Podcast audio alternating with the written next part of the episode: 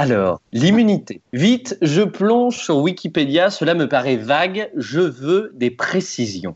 Définition numéro 1. Prérogative accordée par la loi à une certaine catégorie de personnes. Définition numéro 2 propriété de résister à une cause de maladie. Un peu déçu, je, trouve vraiment que deux vraies orientations pour ce mot-là, politique et santé. La première s'adapte tout à fait à la définition des services rendus pour bonne magouille. La deuxième est acquise, innée et alimentation.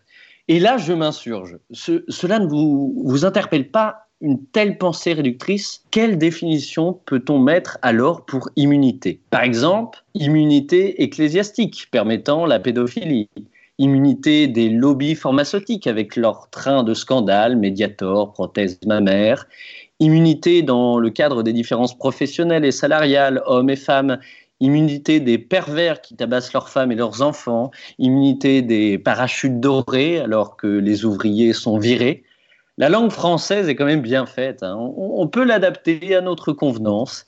Immunité a sans doute pour synonyme franchise. Là aussi, hein, on peut adapter les définitions. Mais en regardant bien, en ces temps difficiles, l'immunité innée, celle de la santé, ne varie-t-elle pas suivant que vous soyez SDF ou bien nanti, suivant que vous soyez bien ou mal nourri, bien ou mal logé, à quelques exceptions, hein, n'est-ce pas Boris Johnson et vous, votre Altesse le Prince Charles?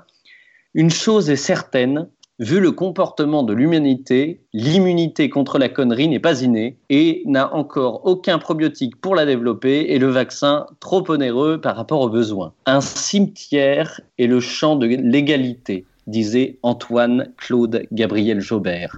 Mais à part ça, le monde va bien.